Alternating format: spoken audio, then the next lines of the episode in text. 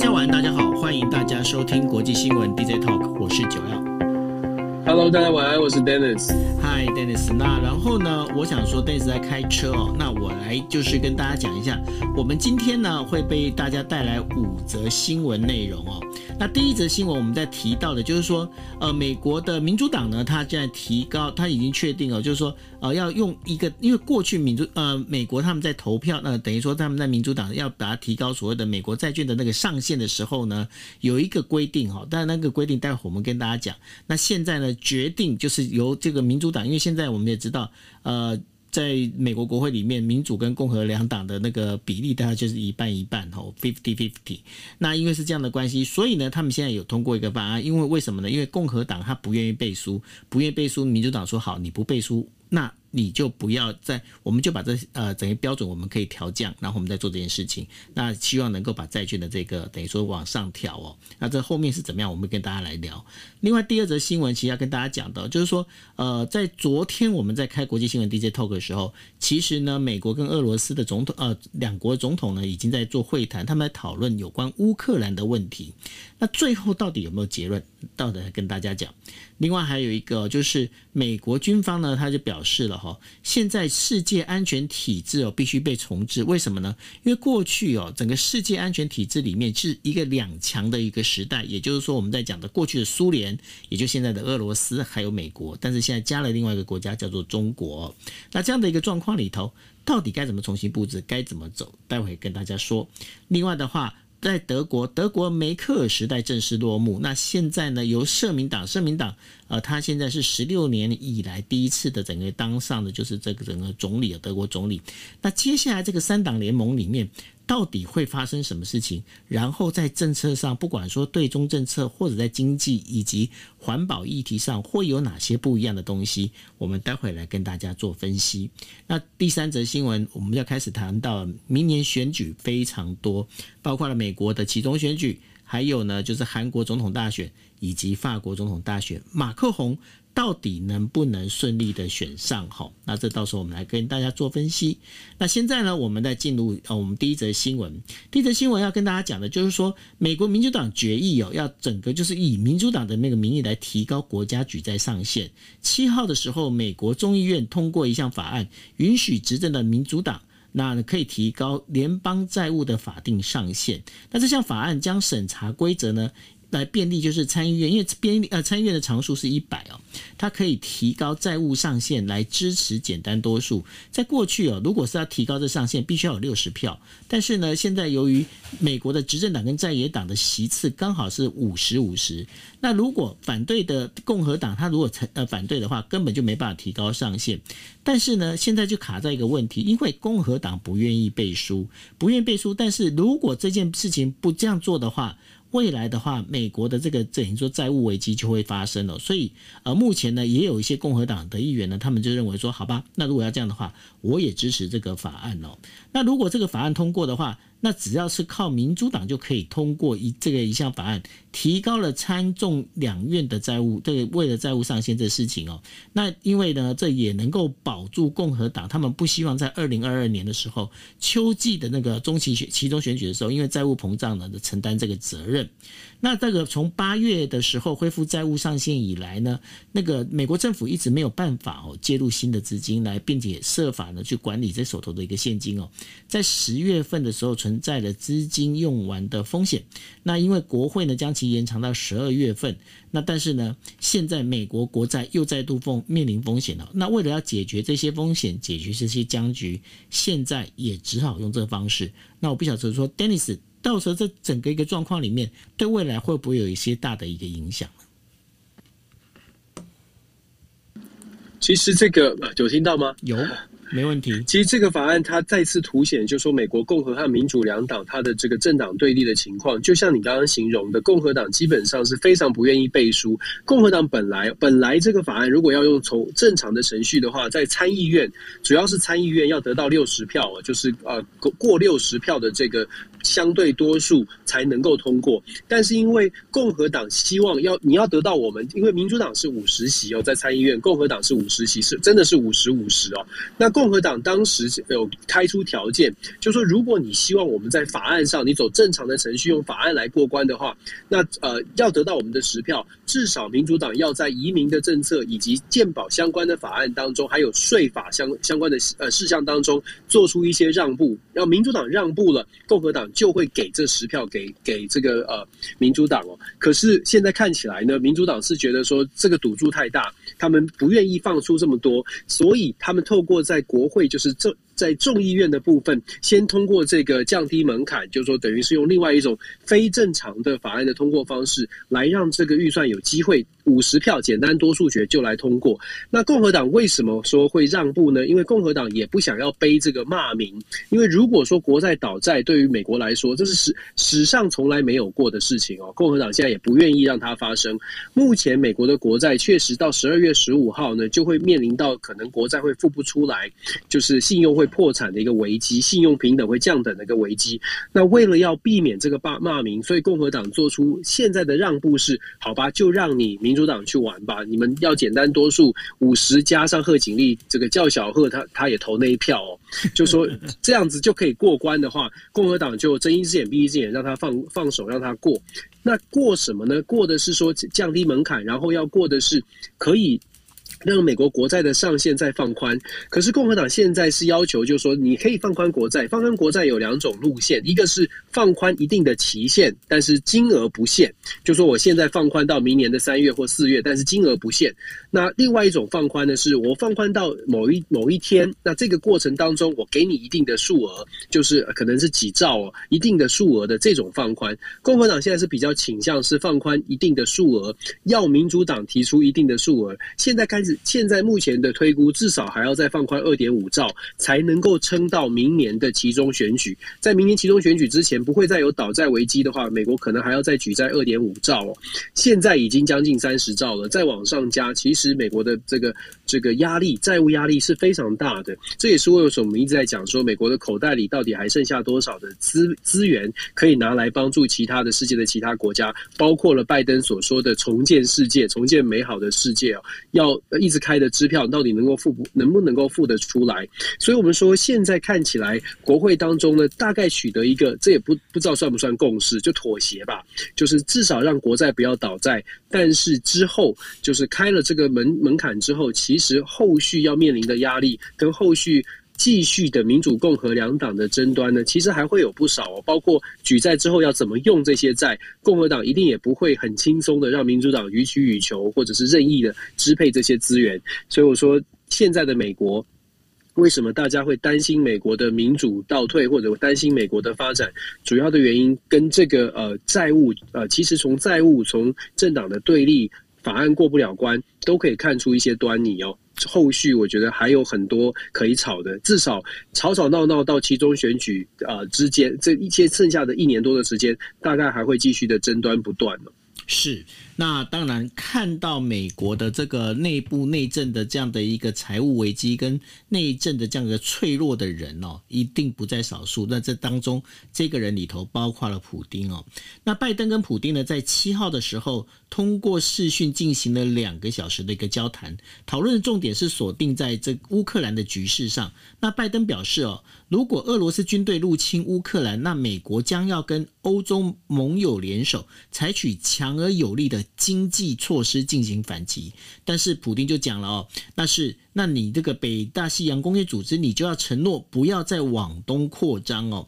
那美国和欧洲现在其实非常担心俄罗斯在那个乌克兰边境集结军队哦。那这是继二零一四年呃，就是俄国入侵乌克兰之后呢，再次再度的一次的在这个俄国呃乌克兰边境集结。但是呢，美俄双方现在目前的一个就是在讨论的这个说法，尤其这一次的会谈里头，几乎呈现是平行线，并没有任何的共识。共识。那美国国家安全顾问沙利文呢，在七号记者会的时候也说了哈，他说美国将要加快的向乌克兰提供武器，来有助于呢加强包括北约三个波罗的海的国家，这当中还有就是呃罗马尼亚还有波兰的军事实力哦。那关于经济制裁这个部分的话，美国是。敦促呢德国不要那个快速的通过俄罗斯的天然。呃，天然气管道北溪二号，但是呢，普丁则是积极的要求德国能够允许提前营运哦。那俄罗斯总统府表示，普丁认为呢，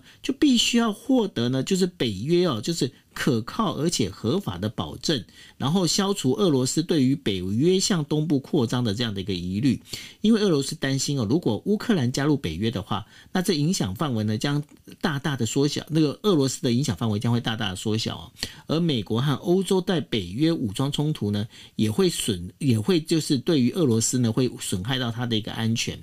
拜登跟普丁他会谈之后呢，拜登他在七号的时候，同时就又打电话给了法国、呃、英国、德国还有意大利的这些领导人哦，然后讨论一些会谈的内容。他确认了哈，缓和军事紧张局势和回归外交的一个重要性，而且呢，他也确认就是说，美国、呃、欧洲会跟美国一样哦，就是向俄罗斯施压，不让不让他来入侵这个乌克兰。那大家知道哦，因为我们之前也跟大家聊过，乌克兰呢是前苏联地区的第二大。大国人口超过了四千万，国土面积非常广阔，那地缘政治点呢，刚好就是位在俄欧盟还有俄罗斯之间哦。那普丁认为呢，俄罗斯和乌克兰人民是同一个民族，应该加强政治、经济还有社会的一个凝聚力。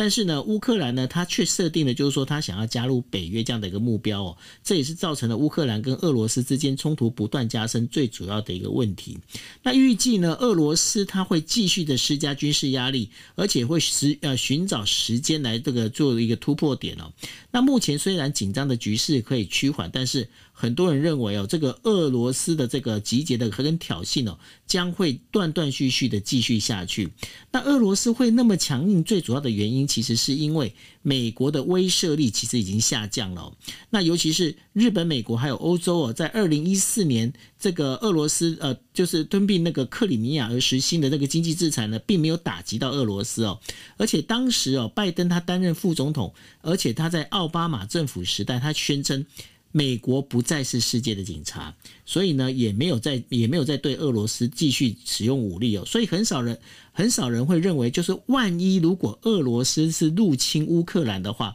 美国就会进行所谓的军事干预哦。那如果那个美国对乌克兰的局势反应迟钝的话，那无疑哦会对美国的盟友会造成一个就是全球安全的这样的一个隐忧出现哦。那在这整个一个状况里面，Denis。这个好像拜登哦，在处理这个呃，包括俄罗斯跟乌克兰的问题，以及呢，他接下来的印太战略里面，好像让他变成是左出呃左支右绌了。那怎么会变这样的一个状况呢？我觉得其实你刚刚讲的就非常完整啊，现在也凸显了一个重要的问题，就是说美国它的影响力是不是让人家还会有那个威慑力，是不是还会让人家害怕？就说目前看起来，俄俄罗斯为什么这么的有恃无恐？一个是因为美国的影响力确实是下降了，不论在军事上还是经济上。另外呢，其实俄罗斯也看准了，或者是甚至是吃定了，现在欧洲国家，其实我们在 DJ 特有讲过，欧盟国家对于乌呃对于俄罗斯的能源供应是有高度的依赖的，而且冬天又要到。在这样的情况之下，就算美国讲的很强硬，说，哎，经济制裁，经济制裁，上银行要把你关，要要要管制你的外汇等等，这些经济制裁，俄罗斯自己盘算一下，他也会觉得，好啊，你经济制裁我，那你经济制裁我，我我我不给你能源，我不给欧盟能源，伤害的是你欧洲的盟友。昨天其实双方的高峰会后，拜登做的第一件事情很有趣，拜登跟普京见完就是视讯会谈之后，马上在这白宫自己也发布新闻稿，马上。跟德国、法国、意大利跟英国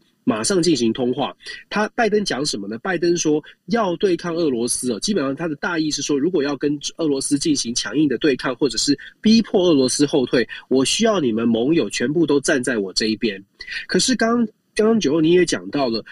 就像以德国为例哦，拜登自己就已经拿出来说，北溪二号的事情呢，德国要跟德要跟美国，我们来配合你北溪二号，不要轻易的去让它重启，或者是让它解封哦。可是大家知道。对北对德国的民众来说，从德国的民调看起来，北溪二号在美国的视角是一个威胁，因为俄罗斯的能源会钳制欧洲国家。可是，对德国的角度来看，北溪二号是必须的东西，是必须的能源管线。从德国的民调，大部分的德国民众，尤其是东德的德国德东德的区域，基本上对于北溪二号是非常的支持的，因为他们觉得这是非常需要的。对德国的能源供应，或者是对德国的冬天的这些需求是非常需要的，而且在在这个经济的发展上也是需要的。所以，我们说从不同视角，你会不会你就会大家可以思考，如果德国是觉得，哎，北溪二号这个对我们是有帮助的，但是你美国帮我们做决定，说要我们不准北溪二号的营营运。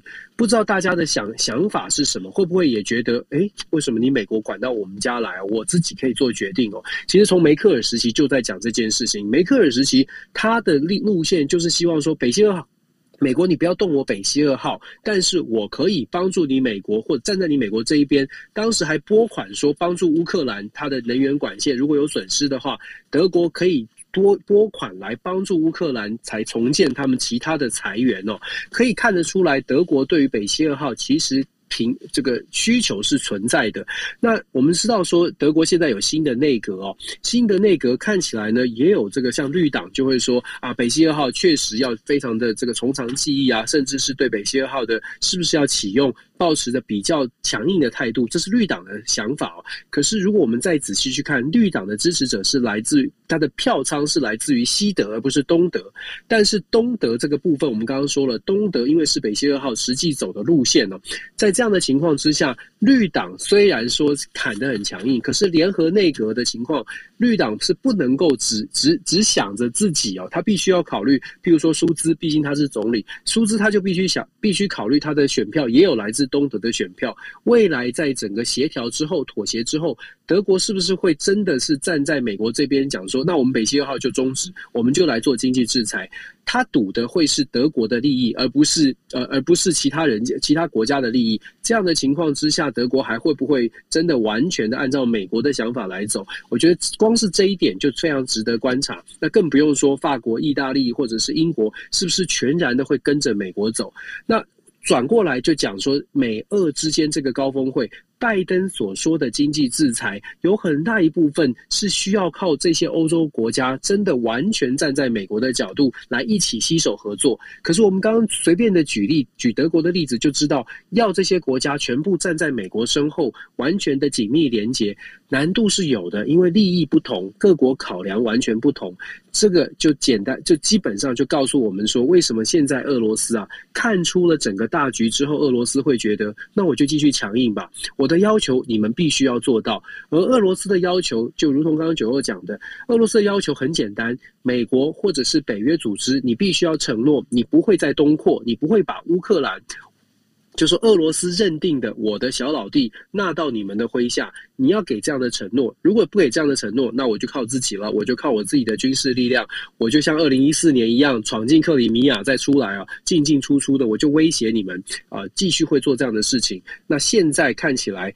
美俄之间虽然有高峰会，可是还没有一个共识。俄罗斯普丁当然也还没有决定要不要采取军事行动。不过我们之前也有说过，如果普丁真的采取军事行动，非常有可能是用非常大量的军队集结，然后速战速决的。用象征性的来警告的意味会很会很会很重哦，尤其是警告乌克兰的泽伦斯基。不过反过来，我们再看泽乌克兰现在的态度哦，我觉得至少有一点是我自己会觉得说还呃不能说还不错，应该是说至少他展现他的国家自己应该有的样子。乌克兰的国防部长呢，最近接受访问的时候就讲说，乌克兰其实是做好了准备，虽然他们。可能要被迫迎战，但是乌克兰绝对不怯战哦。我忘记台湾队有一句话是什么，不不不不怯战不畏战什么的。总之呢，乌克兰是做好了准备，他们觉得说，如果真的要打，乌克兰自己会自己捍卫自己的家园。我想这个这样的传递的意图呢，呃，可能甚至比美国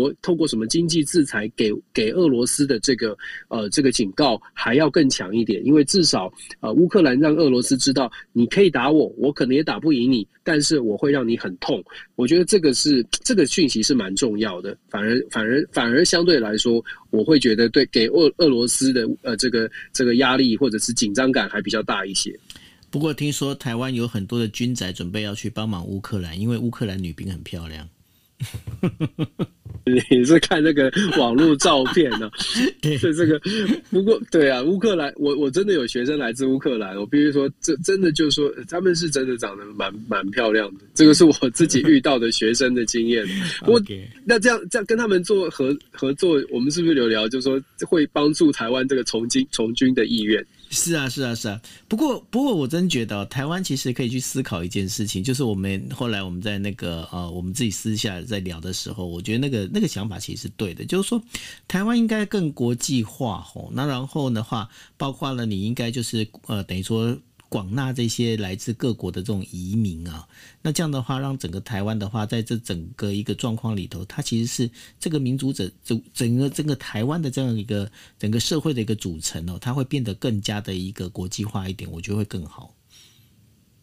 就多元主义啊，是啊，是啊，是啊，对，好。那我们接下来我们再谈一下哈，就是说，呃，当然从这个乌克兰跟呃俄罗斯还有就是美国这样的一个关系里头啊，那美国军方参谋长联席会议主席马克米利在七号的时候说，中国的军事扩张使得呢全球必须重新审视哦，二战之后世界的安全体系。那因为呢，中国在包括海军的这个呃，就是高超呃超音速的这个极超音速的导弹哦，还有网络技术的这个。方面的投资呢，使得中国、俄罗斯还有美国呢成为全球三强哦。他说，过去哦，大家都已经习惯了，就是在二战结束之后呢，超级大国只有俄罗斯跟美国的这个时代，应该这个看这个看法哦，应该要重新再被打破。因为他说，我们即将进入一个。地缘政治非常复杂的一个世界当中，然后呢，我们因为我们进入到一个技术啊，因为包括军事技术啊，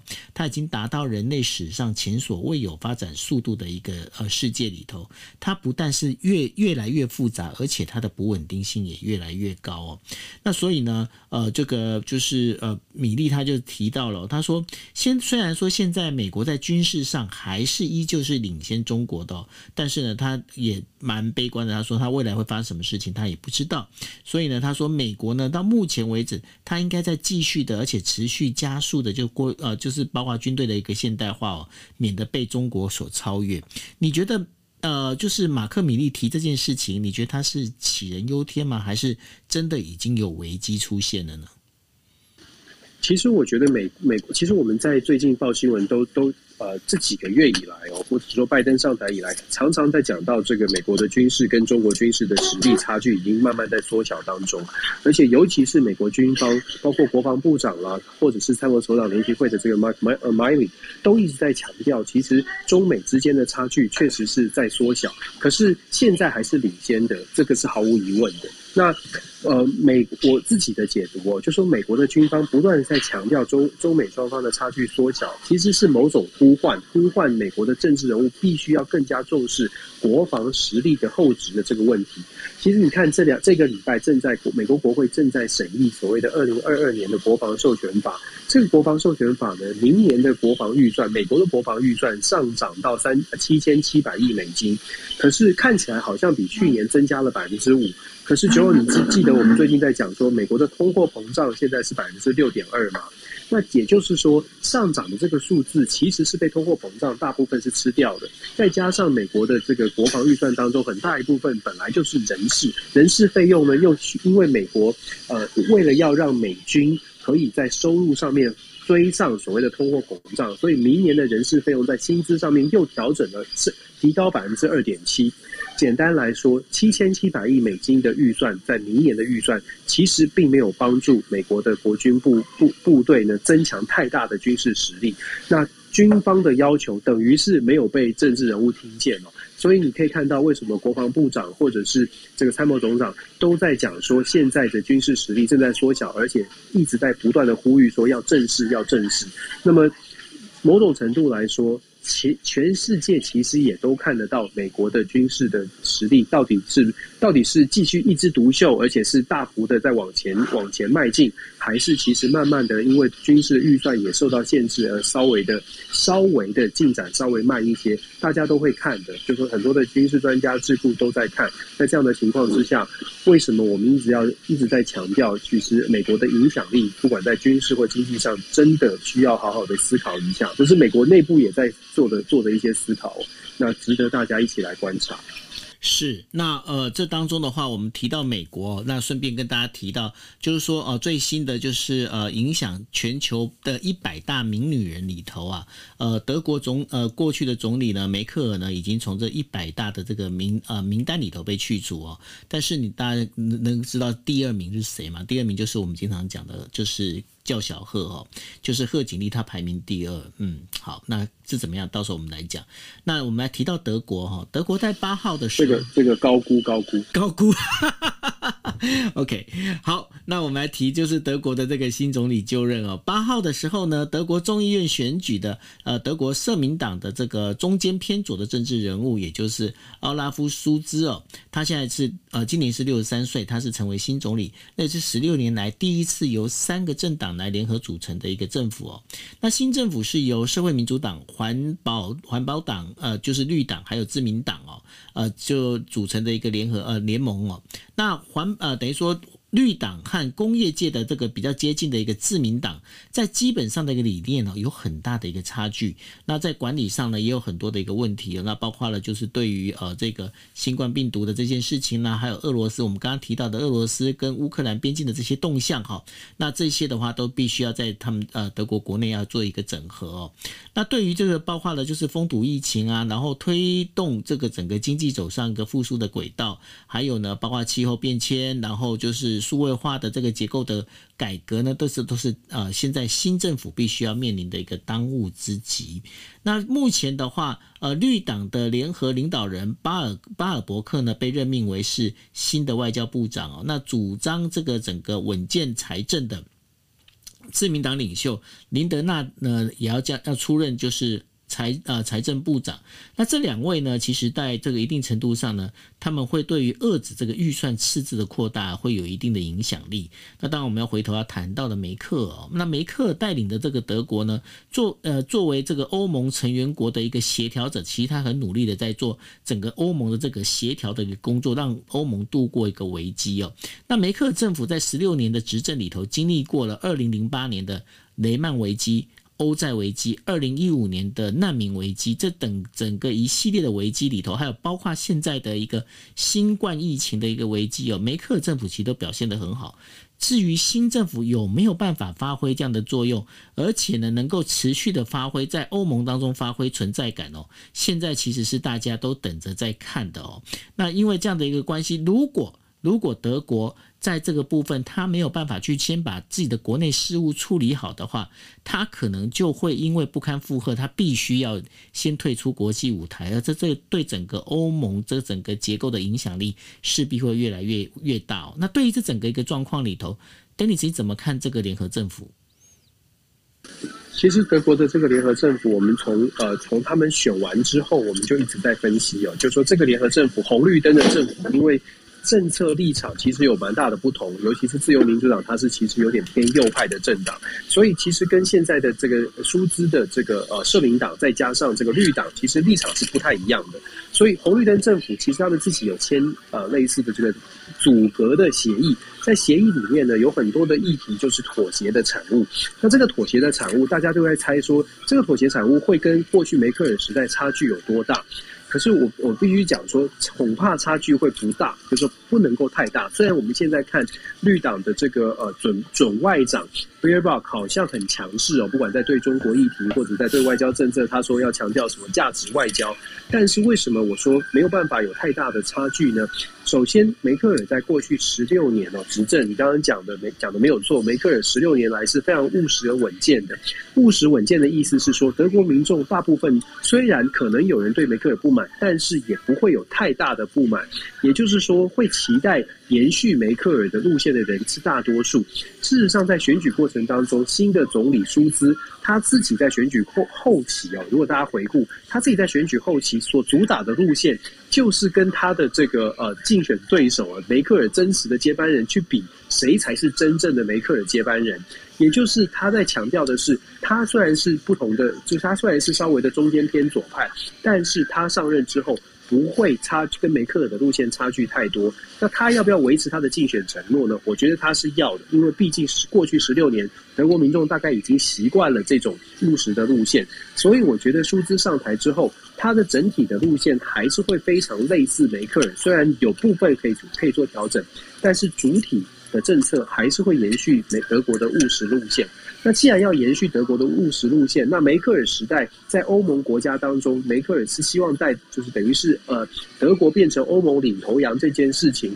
出资愿不愿意去接着做？因为你刚刚也讲到了，新的政府、新的内阁看起来在预算上面会比较在意怎么样来控制，可是如果要接触到欧盟的政策，那就等于德国可能要负担更多欧盟的责任，当然包括财政责任。尤其最近我们才在谈说全球门户计划，欧盟要集资三千亿。如果德国就说要像完全像梅克尔时代哦，就是大就是担任这个欧盟的老大的话，恐怕财政上面的负担会比较重，跟现在新内阁就有点差距。所以现在的新政府。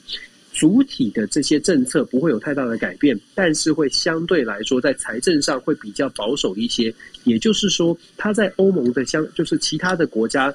对对德国的期待呢，可能要降低一些，因为德国可能现在会稍微退回内政为主的一些政策，还是会继续切以就是介入欧盟事务，可是，在口袋上面会抓得比较紧一点。当然，它的影响力也会稍微的限缩，回到国内为主。国外为辅的一个一个一个情境哦，那接下来到底会跟梅克尔路线差多少，或者是慢慢慢慢越来越散开？这个我觉得我们可以观察。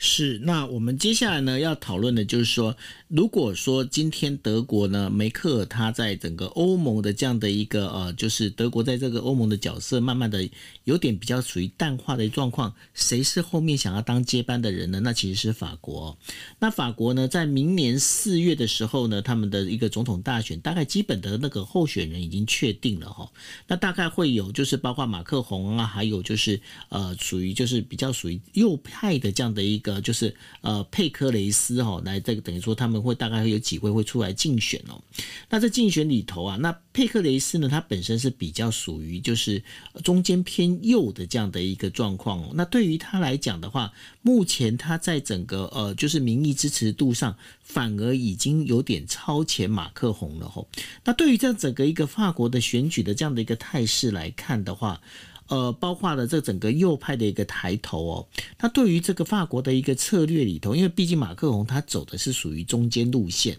那在这整个一个状况里头，对于欧盟以及这法国跟欧盟之间哦，那未来的一个走向会不会有一些影响呢？其实很多人在批评马克宏哦，马克宏不算是呃右派或左派，马克宏是骑墙派，就是他自己创的这个前进党 是中间，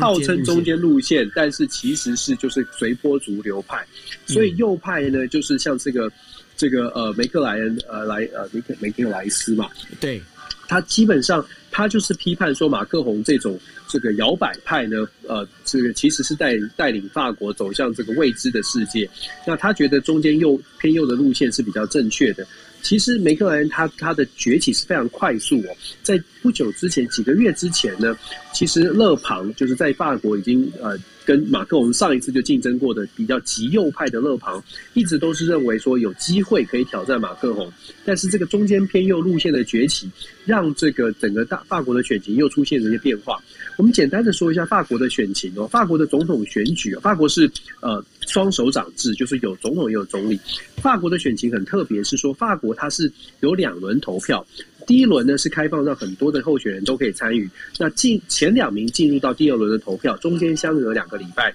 所以四月十号会有第一轮投票，四月二十四号明年四月二十四号会有第二轮投票，前两名才能晋级。目前从现阶段的民调看起来，重点是马克龙还没宣布参选，当然他一定会了。马克宏目前还是稍微的领先，但是领先的态势并不并不多。如果以第一轮的选举，也就是说多候选人的情况，马克龙目前我看到的最新民调大概在百分之二十三到百分之二十五的支持度，嗯、那勒庞呢大概是百分之十五到十七，这个梅克莱斯梅克莱也是差不多这个十五到十七，那但是这个中间偏右路线的候选人是最新崛起的，所以后续他是不是后市看涨还可以观察，原因是因为勒庞就是。极右派的勒庞已经在政界打滚很久很久，而且过去的立场是非常鲜明的。相对来说，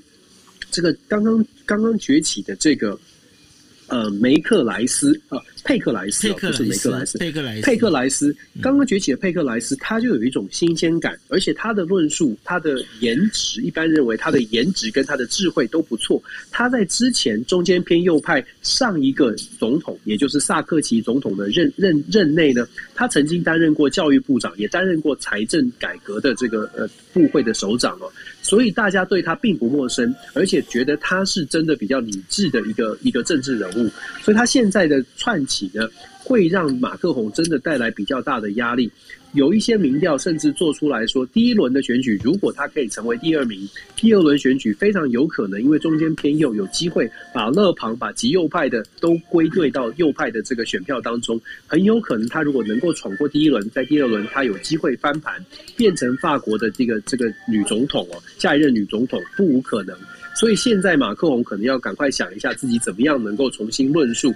看看他的路线到底怎么样可以跟中间偏右来一较高下。但是我觉得法国呢，就像我们所知道的，欧盟现在在德国新的政府出现，法国马克宏一直期待梅克尔下台之后，他可以变成欧盟的领头羊。但是现在他在国内是不是能够继续在法国执政？都出现了问号的情况之下，我觉得梅呃马克宏可能会最近哦，在到明年选举之前，可能在欧盟的这个立场上面，他可能会做出更多的一些宣告，或者是做出比较大的动作来拉抬他自己在国内的国内的这个选情，这是不无可能发生的事情。这个我们可以继续看下去。是，那这样听起来的话。感觉上马克宏的话哦，他现在目前的话，就像你刚才提到，他是一个骑墙派哦。不过从几个包括媒体的这个报道里头，其实大家对于佩克莱斯的话，其实本身的期待都比较高，对不对？对他的期待蛮高的。我不知道九欧，你有没有看？你有没有上网看他的照片？他的照片是、嗯、是讨喜的。对，我的意思是说，其实你你觉得很有趣哦。我们常常在讲说人的面相面相哦，有趣的是。政治学还真的有人去特别做这种，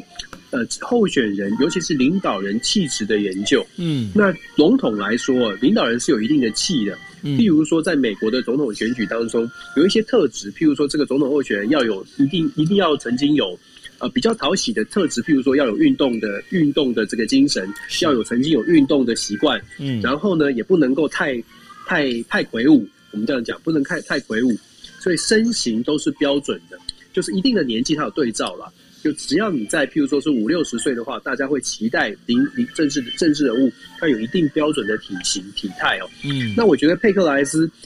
基本上他是符合一个呃西方民主国家所期待的这个呃。知识型的领袖、精英型的领袖，他的这个体态是符合的，对啊，再加上他的过去的形象，嗯、所以我觉得他确实是马克龙也是也是很讨喜的外形跟他的这个条件，所以你可以看到真的有点道理，就是整个面相体态是有是有差别的，嗯。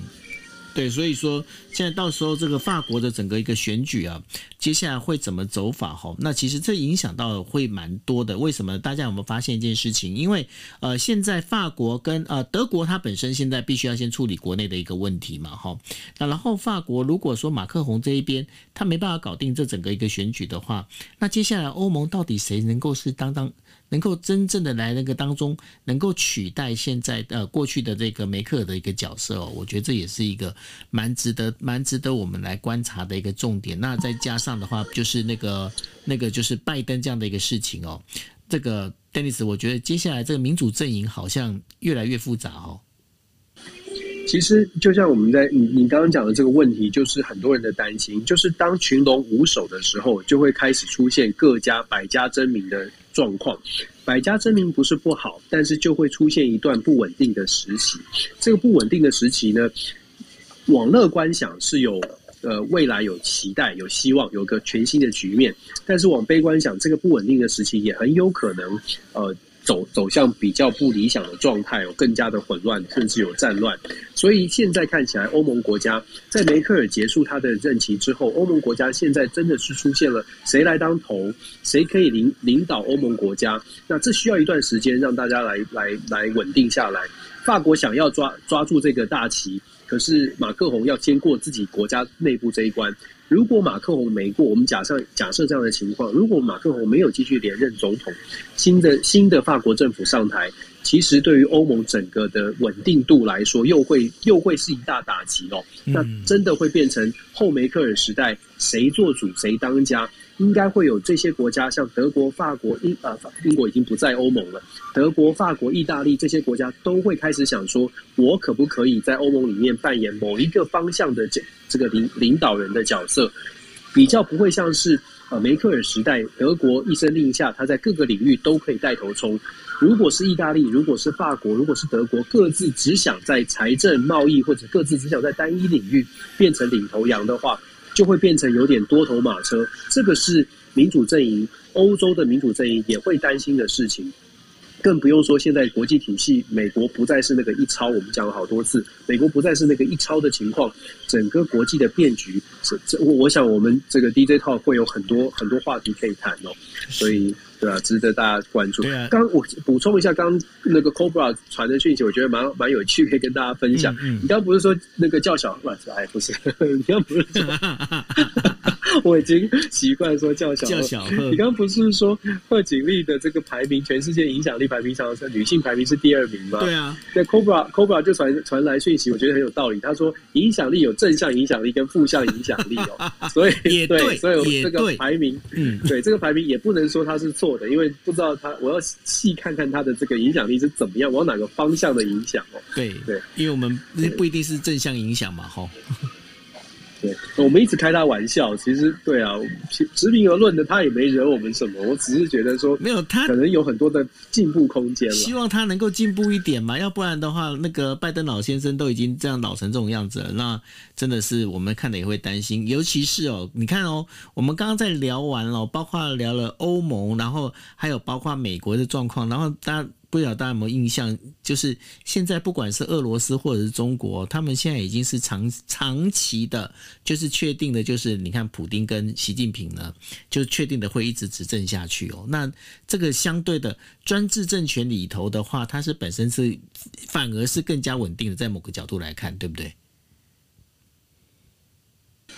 对啊，所以这就是为什么你你可以想象为什么。这种像非洲或者是东南亚国家这种相对开发比较稍微缓慢的国家，他们在寻求对外援援助的时候，在经过这几年之后，呃，川普会改变他的政策，法国、德国会改变他的政权，那这些落相对开发落后的比较稍微迟缓的国家。他需要的援助，他当然需要长期援助，他当然需要你一次就答应他五年、十年。对，你看中国跟伊朗一签签十年，嗯，像这些国家都会很期待这种状况哦。他他们会不会想说，给我钱的单位到底是俄罗斯、中国、美国还是哪一国？坦白说自己国家的利益，他会想。是不管你是哪一个什么样的国家给我钱哦，很多相对落后的国家他会觉得那那我们就收吧。嗯，这也是为什么现在民主呃体制会遇到这么大的挑战，因为政权的延续性，然后政权换了政府换了政党执政之后，把过去的政策不但不延续还推翻，这个是很麻烦的事情哦。那我我只能说，希望民主国家大家都有这种共识，就是即便你上台之后跟对前面的前朝的政策不是很满意。可能要从长计议。如果真的要，譬如说什么核协议要退出的时候，川普其实应该要好好思考退出核协议，那有没有什么替代的方案，而不是一怒之下，你知道，怒发冲冠哦，就就决定就是退出了。现在回不去了，现在真的回不去。现在伊朗的这个核协议很难谈定，而且真的是没有办法，就是呃，有有让国际其他的国家相信，这是很大的问题。没错。OK，好，那这是我们今天呢为大家带来的五则，就是呃国际新闻哦。那这当中的话，我想说，顺便再跟大家就是再做一个，因为昨天已经有讲，那有很多是昨天有听到的听众。那这个部分的话，我再补充一下，就是说我们在呃从下个星期开始，我们的时间呢会还是会调回到十一点，台北时间十一点四十五分。台北时间十一点四十五分，但是呢，我们在呃，就是十二月的时候，我们下个星期是我们在二零二一二零二一年最后一次的一个播出哈。那我们在呃，就是十二月的下半下半呃，等于说下半场，也就呃第三跟第四个礼拜在呢，我们这两个礼拜我们都会休息。那会休息呢，等到我们再会啊重新会再播出的时候，是会到二零二二年的一月，二零二二年的一月的第一个星期二哈。那播出的时间一样是十一点四十五分。那当然，大家的话也欢迎大家可以去呃，就是包括点击你们现在看房间上头啊，现在房间上头的话有呃，Dennis 的全球政治笔记，或者呢，你们可以上网去搜，不管是在 Spotify 或者是在啊、就是 YouTube，可以找今夜一杯。那我们呢都会把这些内容呢，我们会同步的上传。那同步上传也会让大家能够看得到。那当然也欢迎大家 follow。不管是啊，Dennis 或者是我的一个啊粉砖哈，那 Dennis 的粉砖是 Dennis 的全球政治笔记，而我的粉砖呢是就来谈日本。那这个部分的话，也非常欢迎大家能够 follow。那因为我们都会固定把我们的内容呢，我们会把那链接会丢到那个呃，就是粉砖上头。大家如果没有办法去啊，就是诶找到是在 Spotify 哪里啦，或者在 YouTube 哪里啦，那你们也可以去 follow Facebook 上面的粉砖，也能够找得到。OK，Dennis，你现在是不是在卖场啊？我现在带我今天我的我们家小小公主有点不舒，身体微恙，所以变成带着她在外面走。Oh. 对啊，okay. 所以现在带她在吃东西。OK，好，那我们就抱歉抱歉，没问题，我们就不要花太长时间打扰你们的快乐时光。对啊，想想看，小公主再没多久，她找到男朋友，她就要离开你喽。哎、欸，不要吓我，这个很严肃的话题，这不能开玩笑。我现在，我我对我最近有一些朋友遇到一些烦恼，就是因为女儿长大，我觉得现在很可怕。对，我在我在苦思对策了。现在虽然我的小孩才五岁，五岁，我跟你讲哦，长大了之后他可能就是嗯哼，好，OK，好，不要我不要再吓，我要挂线，吓死。对，我希望我的小，对我希望我的女儿这个这个要要要要要看清楚。男人，最近你看这个社会事件真的太可怕了。啊、我跟我老婆今天早上还在讲，怎么可能会被骗成这样？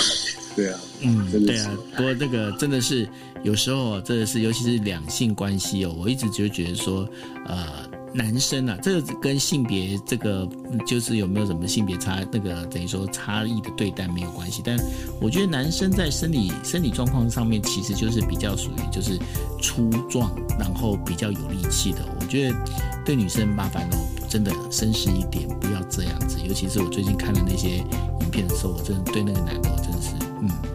我只能说这种就是应该咔嚓。气死了，真的，直接交给什么什么什么人呢、啊？直接交给台中的那个彪哥，直接做成水饺。